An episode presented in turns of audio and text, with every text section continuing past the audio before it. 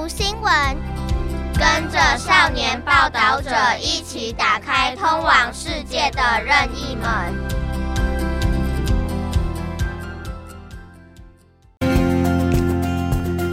รับฟัง The Reporter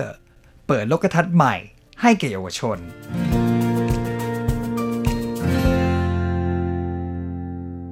สวัสดีครับ ขอต้อนรับเข้าสู่ The Reporter เปิดโลกทัศน์ใหม่ให้แก่เยาวชนใน EP ที่ 14 กับบทความที่มีชื่อว่า ข้ามผ่านพรมแดนอิสราเอลและปาเลสไตน์อันไกลโพ้น กับสารคดี Promises ผ่านเรื่องราวชีวิตในช่วงเวลาสั้นๆ ของเด็ก 7 คน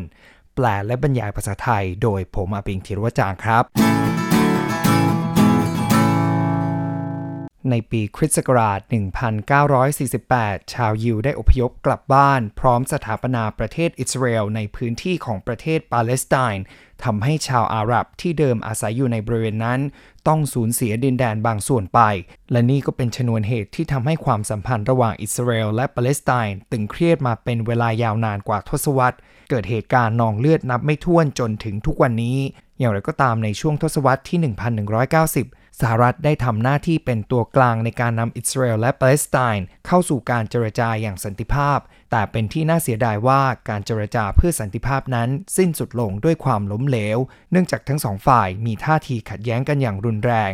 Promises เป็นสารคดีที่ BZ Goldberg ผู้กำกับชาวอเมริกันเชื้อสายยิว ใช้เวลาในการถ่ายทำเป็นเวลานานกว่า 3 ปี เจาะลึกความขัดแย้งระหว่างอิสราเอลและปาเลสไตน์จากมุมมองของเด็ก 7 คน ที่อาศัยอยู่ในชุมชนชาวปาเลสไตน์ในเวสต์แบงก์และย่านใกล้เคียงกรุงเยรูซาเล็ม ผ่านการพัฒนาความสัมพันธ์ โดยเปิดโอกาสให้พวกเขาได้ใช้เวลาร่วมกัน ให้ต่างฝ่ายได้เห็นชีวิตความเป็นอยู่ของกันและกัน โดยปราศจากอคติที่พวกเขาได้ยินจากพ่อแม่หรือคนรอบข้าง ภาพยนตร์แนวสารคดีเรื่องนี้ ได้บันทึกกระบวนการละลายพฤติกรรมนำเสนอความสัมพันธ์ทางประวัติศาสตร์อันขัดแย้งที่ซับซ้อนระหว่างอิสราเอลและปาเลสไตน์ผ่านมุมมองของเด็กๆเหล่านั้น Promises ปี 2001ได้รับการเสนอชื่อเข้าชิงรางวัลออสการ์สาขาสารคดียอดเยี่ยมปี 2002 BZ Goldberg ผู้กำกับชาวอเมริกัน ใช้เวลาในการถ่ายทำตั้งแต่ปี 1995 ถึง 1998 เขาได้ติดตามและบันทึกชีวิตประจำวันของเด็กชาวอิสราเอลและปาเลสไตน์ทั้งหมด 7 คน เขาได้นำเสนอมุมมองความคิดที่แตกต่างระหว่างชาวอิสราเอลและปาเลสไตน์ผ่านการสัมภาษณ์เด็กๆ เหล่านี้ โดยเด็ก 7 คน พักอาศัยอยู่ในพื้นที่ต่างกัน เช่น กรุงเยรูซาเล็ม ค่ายผู้ลี้ภัยดิเชนในเบธเลเฮม พื้นที่ที่เป็นปัญหาระหว่างอิสราเอลและปาเลสไตน์เขตเวสต์แบงก์ซึ่งแต่ละแห่งสามารถเดินทางถึงกันโดยใช้เวลาในการขับรถไม่ถึง 20 นาทีเท่านั้น สารคดีเรื่องนี้เผยแพร่ภาพการใช้ชีวิตประจำวัน และบทสัมภาษณ์ของพวกเด็กๆทำให้ผู้ชมได้ตระหนักถึงผลกระทบของความขัดแย้ง ระหว่างอิสราเอลและปาเลสไตน์ที่มีต่อคนในท้องถิ่นนั้นมากขึ้นผู้กำกับได้เปิดโอกาสให้เด็กๆ จากอิสราเอลและปาเลสไตน์ได้พบปะพูดคุยและใช้ชีวิตร่วมกันหนึ่งวัน การสื่อสารที่เรียบง่ายและตรงไปตรงมาระหว่างเด็กๆ ดูเหมือนจะสามารถขจัดความขัดแย้งบางอย่างทำให้ผู้คนสามารถมองเห็นความหวังเล็กๆ ในการทำให้อิสราเอลและปาเลสไตน์หันมาอยู่ร่วมกันอย่างปรองดองได้ อย่างไรก็ตามหลายปีต่อมาเมื่อโกเบิร์กกลับมาเยี่ยมเด็กๆ เหล่านี้อีกครั้ง พวกเขาทั้งหมดก็ต่างกลับเข้าสู่โลกของตัวเองดำเนินชีวิตตามวิธีของตัวเองทำให้มิตรภาพอันสั้นที่เกิดขึ้นในเวลานั้น ค่อยๆ จางหายไป การใช้กำลังในการก่อร่างสร้างประเทศของชาวอิสราเอลและการแก้แค้นของชาวปาเลสไตน์เมื่อวันที่ 14 พฤษภาคมคริสต์ศักราช 1948 หลังจากที่ใช้ความพยายามมานับ 10 ปี ในที่สุดชาวยิวสามารถสถาปนารัฐอิสราเอลในปาเลสไตน์ได้สำเร็จ ภายใต้ขบวนการที่มีชื่อว่าไซออนิซึมอย่างไรก็ตาม การอพยพของชาวยิวทำให้ชาวอาหรับที่อาศัยอยู่ในปาเลสไตน์มาเป็นเวลานาน ต้องสูญเสียดินแดนไปเป็นจำนวนมาก ในการสถาปนารัฐของชาวยิว กองทัพไซออนิซึมได้ทำการกวาดล้างหมู่บ้านและชุมชนของชาวอาหรับหลายแห่ง จนนำไปสู่การสู้รบกับประเทศอียิปต์และจอร์แดน และนั่นเป็นชนวนที่นำไปสู่สงครามอาหรับอิสราเอลครั้งแรกชัยชนะของอิสราเอลในครั้งนั้นทำให้อิสราเอลสามารถตั้งหลักปักฐานอย่างมั่นคง ท่ามกลางกลุ่มประเทศอาหรับ ขณะเดียวกันยังส่งผลให้วิกฤตผู้ลี้ภัยชาวปาเลสไตน์ทวีความรุนแรงขึ้นอีกด้วย จากตัวเลขการคาดการณ์ขององค์การสหประชาชาติพบว่า หลังสงครามอาหรับอิสราเอลครั้งแรกสิ้นสุดลง ในช่วงปีคริสต์ศักราช 1947 ถึง 1949 มีชาวปาเลสไตน์กว่า 750,000 คน ต้องกลายเป็นผู้ลี้ภัย เนื่องจากถูกกองกำลังอิสราเอลขับไล่ออกจากพื้นที่ ดังนั้นการสถาปนารัฐอิสราเอล จึงกลายเป็นโศกนาฏกรรมที่ชาวปาเลสไตน์เรียกกันในภาษาอาหรับว่านักบา หรือหายนะครั้งยิ่งใหญ่ หลังสงครามอิสราเอลอาหรับครั้งแรกสิ้นสุดลง อิสราเอลสามารถยึดพื้นที่ 78%ของดินแดนปาเลสไตน์ไว้ได้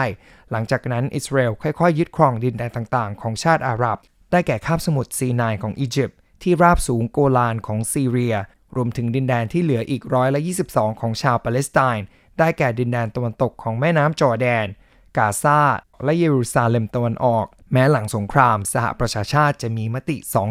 242 เรียกร้องให้อิสราเอลถอนกองกำลังออกจากดินแดนภายใต้การยึดครอง แต่อิสราเอลกลับปฏิเสธในคำเรียกร้อง พร้อมตั้งถิ่นฐานในดินแดนที่ตนได้ยึดครองมาต่อไป ชาวปาเลสไตน์ในพื้นที่รู้สึกถูกกดขี่จากอิสราเอลเป็นอย่างมาก เมื่อเวลาผ่านไป สถานการณ์ก็ดูจะไม่มีทีท่าว่าจะเป็นไปในทิศทางที่ดี จึงก่อให้เกิดเหตุการณ์อินติฟาดาในครั้งที่ 1 ในปีคริสต์ศักราช 1987 ซึ่งรุนแรงและยาวนานถึง 6 ปี ขณะเดียวกันกลุ่มฮามาสได้ถือกำเนิดขึ้น โดยมีจุดประสงค์หลัก เพื่อยุติการยึดครองทางทหารของอิสราเอลหลายสิบปีมานี้กลุ่มฮามาสมีบทบาทสำคัญในการต่อต้านอิสราเอล รวมถึงการโจมตีทางทหารที่ร้ายแรงที่สุดในรอบ 50 ปี ซึ่งเริ่มต้นเมื่อเดือนตุลาคมที่ผ่านมา ประเด็นที่กล่าวมาข้างต้น ไม่ว่าจะเป็นการฆ่าล้างเผ่าพันธุ์ ผู้ลี้ภัยชาวปาเลสไตน์ settlement ตลอดจน First Intifada นอกจากจะเป็นประเด็นสำคัญของประวัติศาสตร์ความขัดแย้งระหว่างอิสราเอลและปาเลสไตน์แล้ว ยังเป็นเบื้องหลังชีวิตประจำวันของเด็กๆ ทั้ง 7 คนในสารคดี Promises ด้วย โดยผู้กำกับได้เจาะลึกประเด็นความสัมพันธ์ระหว่างอิสราเอลและปาเลสไตน์ผ่านการดำรงชีวิตประจำวันของเด็กๆ ทั้ง 7 คนนี้ การเจรจาอย่างสันตินำไปสู่หนทางแห่งการทลายกำแพงของเด็กๆ หลังจากที่ได้มีการศึกษาภูมิหลัง วิถีชีวิตความเป็นอยู่ และมุมมองเกี่ยวกับความขัดแย้งระหว่างอิสราเอลและปาเลสไตน์ที่แตกต่างกันของเด็กเหล่านี้ผู้กำกับได้เปิดโอกาสให้พี่น้องชาวอยู่ในกรุงเยรูซาเล็มตะวันตก และชาวปาเลสไตน์ในค่ายผู้ลี้ภัย ได้หันหน้าคุยกันอย่างสันติ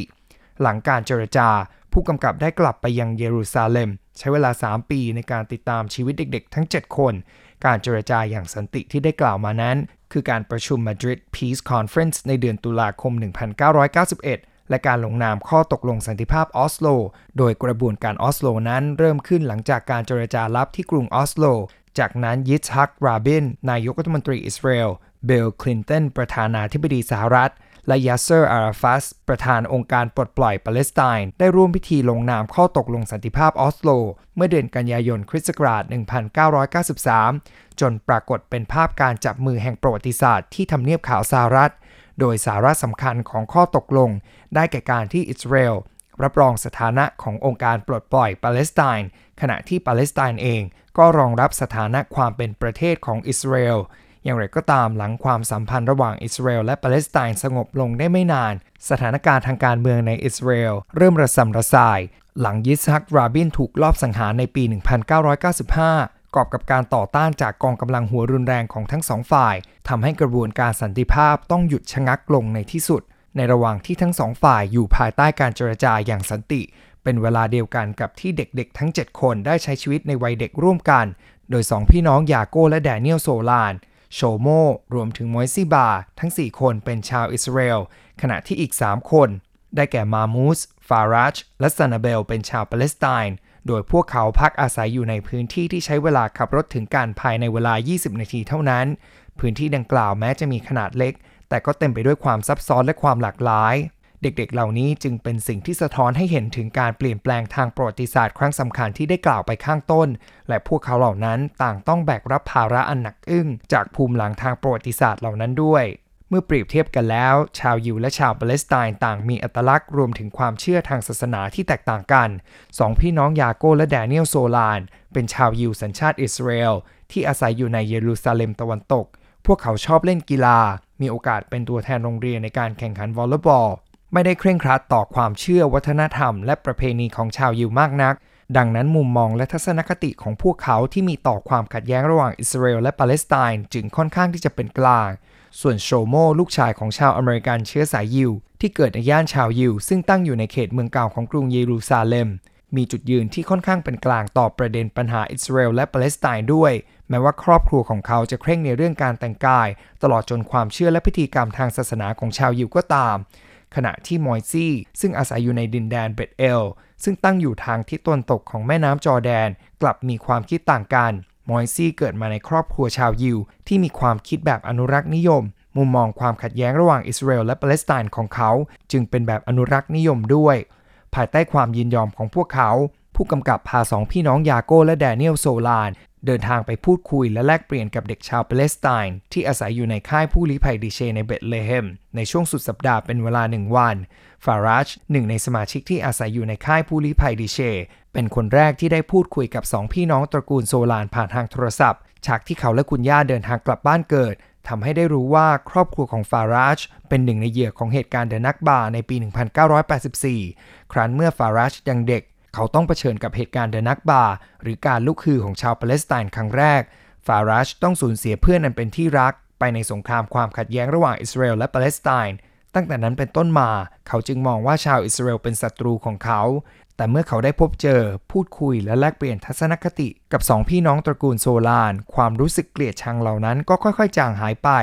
ทั้งยังสร้างมิตรภาพใหม่กับเด็กชายชาวยูสองคนนั้นด้วย ความมีน้ำใจนักกีฬาของฟาราชในฐานะนักกีฬากรีธาและผู้ที่หลงไหลในการเล่นกีฬา ยังเป็นอีกหนึ่งตัวแปรสำคัญในการทลายกำแพงระหว่างเขากับสองพี่น้องโซลานอีกด้วย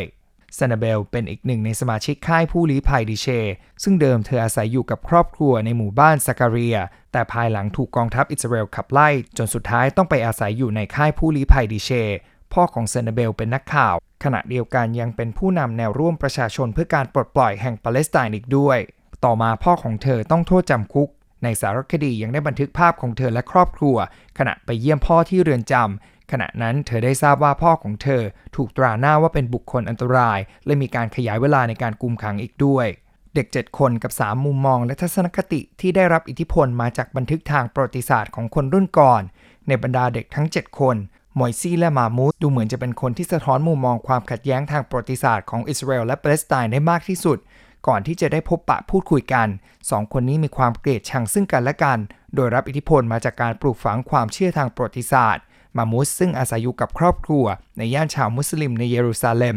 พ่อของมามูดเปิดร้านกาแฟในย่านนั้น มามูดอ้างว่าหากพิจารณาจากบันทึกในคัมภีร์อันกุรอาน จะเห็นได้ว่ากรุงเยรูซาเล็มเป็นดินแดนของชาวอาหรับมาแต่สมัยโบราณ และชาวยิวควรคืนดินแดนแห่งนี้ให้แก่ชาวอาหรับด้วย นอกจากนี้เขายังให้การสนับสนุนองค์กรที่ต่อต้านอิสราเอล เช่นกลุ่มฮามาสหรือกลุ่มฮิสบอลเลาะในประเทศเลบานอนด้วย มอยซี่เกิดและเติบโตในครอบครัวที่เคร่งในความเชื่อ วัฒนธรรม และประเพณีของชาวยิว เขามักจะร่วมพิธีสบาโตกับน้องสาวของเขา บ้านของมอยซี่อยู่ในดินแดนที่อิสราเอลยึดครองมาจากปาเลสไตน์หลังสงครามอาหรับอิสราเอลในปี 1967 เดิมมอยซี่เห็นชาวปาเลสไตน์เป็นศัตรู เขาเกลียดชาวอาหรับมากถึงขั้นอยากให้คนเหล่านั้นหายไปจากโลกต่อหน้าต่อตามอยซี่สนับสนุนให้มีการสร้างวิหารของชาวยิวที่ถูกทำลายไปเมื่อหลายพันปีก่อนขึ้นมาใหม่ นอกจากนี้เขายังไม่ประสงค์ที่จะติดต่อหรือมีปฏิสัมพันธ์ใด ๆ กับชาวอาหรับทั้งสิ้น มุมมองที่แตกต่างของมอยซี่และมามูดทำให้เข้าใจได้ว่าเหตุใดความสัมพันธ์ระหว่างอิสราเอลและปาเลสไตน์จึงยากที่จะลงเอยอย่างสันติได้ เมื่อเปรียบเทียบกันแล้วโชโมลูกชายชาวอเมริกันเชื้อสายยิว ผู้ซึ่งอ่านพระคัมภีร์กับรับบี้ตั้งแต่ยังเด็ก ทั้งยังเข้าร่วมกิจกรรมทางศาสนาต่างๆ กับโบสถ์ยิวมาโดยตลอด กลับมีท่าทีเป็นกลางเมื่อถามถึงประเด็นความขัดแย้งระหว่างอิสราเอลและปาเลสไตน์เอกลักษณ์ของสารคดีนี้ คือการจัดการความขัดแย้งที่เกิดขึ้นผ่านมุมมองของเด็กๆ อันที่จริงแล้วพวกเขาเกิดมาพร้อมกับความบริสุทธิ์ ควรถูกปกป้องและเลี้ยงดูอย่างประคบประงมจนเติบใหญ่ ไม่ควรต้องมากังวลกับปัญหาความขัดแย้งเหล่านี้ อย่างไรก็ตามร่องรอยทางประวัติศาสตร์ที่หลงเหลืออยู่นั้น ปรากฏเป็นภาพให้เห็นได้อย่างชัดเจน พวกเขาจึงเลือกไม่ได้ที่จะต้องรับเอาอิทธิพลความคิด และสืบทอดมุมมองและทัศนคติจากบรรพบุรุษ พวกเขาได้รับการปลูกฝัง รวมถึงถูกบังคับให้เกลียดชัง และต่อสู้กับผู้ที่ได้ขึ้นชื่อว่าเป็นศัตรู หากมองข้ามภาระทางประวัติศาสตร์อันหนักอึ้งเหล่านี้ออกไป พวกเขาไม่ใช่เด็กไร้เดียงสาที่ร่าเริงคนหนึ่งหรอกหรือ สารคดีเรื่องนี้ทำให้เราได้เห็นถึงชีวิตประจำวันของเด็กไร้เดียงสาที่ถูกครอบงำด้วยอคติจากความขัดแย้ง ไม่ว่าจะเป็นซานาเบล ผู้ซึ่งมีจิตใจรักการเต้นรำฟารัชนักกีฬากรีธาที่อาศัยอยู่ในค่ายผู้ลี้ภัยดิเชสองพี่น้องตระกูลโซลานที่ชอบเล่นวอลเลย์บอล รวมถึงมอยซี่ที่ชอบเล่นเกมคอมพิวเตอร์ แม้เราจะได้เห็นภาพสองพี่น้องตระกูลโซลานเข้าไปในค่ายผู้ลี้ภัย พบปะฟารัชและซานาเบล พูดคุยหยอกล้อกันอย่างสนุกสนาน แต่ก็อาจเป็นไปได้ว่าพวกเขาอาจเก็บซ่อนความเกลียดชังไว้ในใจ ซึ่งคนดูอาจมองไม่ออกก็ได้ อย่างไรก็ตามการที่พวกเขาจะได้สื่อสารและทำความเข้าใจซึ่งกันและกัน ถือว่าเป็นโอกาสที่หาได้ยากมาก ภาพเด็กชาวยิวและชาวอาหรับ นั่งอยู่ในห้องโถงเดียวกัน บอกเล่าประสบการณ์ความทุกข์ทรมานให้กันและกัน แลกเปลี่ยนมุมมองความคิดเกี่ยวกับอนาคต มันทำให้เรามองเห็นความหวังเล็ก ๆ นั้นหรือไม่ แล้วหลังจากนั้นเกิดอะไรขึ้นเมื่อเวลาผ่านไป พวกเขาเหล่านั้นก็ได้เติบโตเป็นผู้ใหญ่ เช่นเดียวกับการเคลื่อนไหว การปฏิวัติ การต่อสู้ดิ้นรนครั้งอื่น ๆ ทุกคนต่างให้ความสนใจ และตั้งคำถามว่าแล้วจากนั้นล่ะ ช่วงไม่กี่นาทีสุดท้ายของสารคดี ได้ทำลายความหวังเล็กๆ นั้นจนหมดสิ้น เนื่องจากเมื่อผู้กำกับได้กลับไปเยี่ยมเด็ก ๆ เหล่านั้น หลังจากที่เวลาผ่านไปหลายปี เด็กๆเหล่านั้นได้เติบโตขึ้น รูปร่างหน้าตาและน้ำเสียงของพวกเขาเปลี่ยนไป รวมถึงความคิดของพวกเขาด้วย พวกเขาต่างมีทัศนคติในแง่ลบ หรือมีท่าทีเฉยเมย ต่ออนาคตของประเด็นความขัดแย้งระหว่างอิสราเอลกับปาเลสไตน์มากขึ้น เช่นเดียวกับช่วงหลังจากวันแห่งความสุขในค่ายผู้ลี้ภัยได้ผ่านไปเพียงหนึ่งวัน ฟารัชกล่าวว่าความพยายามทั้งหมดจะสูญเปล่า มิตรภาพที่เกิดขึ้นในการแลกเปลี่ยนระหว่างเด็กชาวยิวและชาวอาหรับ สุดท้ายต้องจางหายไป เมื่อต้องเผชิญกับภูมิหลังความขัดแย้งทางประวัติศาสตร์ ภูมิรัฐศาสตร์ ตลอดจนความขัดแย้งทางศาสนาและวัฒนธรรม หลังจากการได้พบปะพูดคุยแลกเปลี่ยนกันเป็นช่วงระยะเวลาสั้นๆ ทุกคนต่างต้องกลับไปใช้ชีวิตในโลกของตัวเอง ในโลกที่เปรียบเสมือนมีพรมแดนกั้นซึ่งทั้งหมดนี้อาจต้องอาศัยความสามารถของด่านตรวจคนเข้าเมืองซะแล้ว ฉากสุดท้ายเป็นภาพของยางรถยนต์ที่ถูกเผากำลังกลิ้งอยู่บนถนน พร้อมกับภาพทารกแรกเกิดในโรงพยาบาล ซึ่งดูเหมือนจะบอกเป็นไหนว่า ความขัดแย้งนี้ได้กลายเป็นกิจวัตรประจำวันของชาวยิวและชาวอาหรับมาอย่างยาวนาน ชาวยิวและชาวอาหรับต่างเกิดมา เติบโตและสุดท้ายก็ตายไป เหมือนคลื่นทะเลที่ซัดต่อกันเป็นทอดๆอย่างไม่ขาดสาย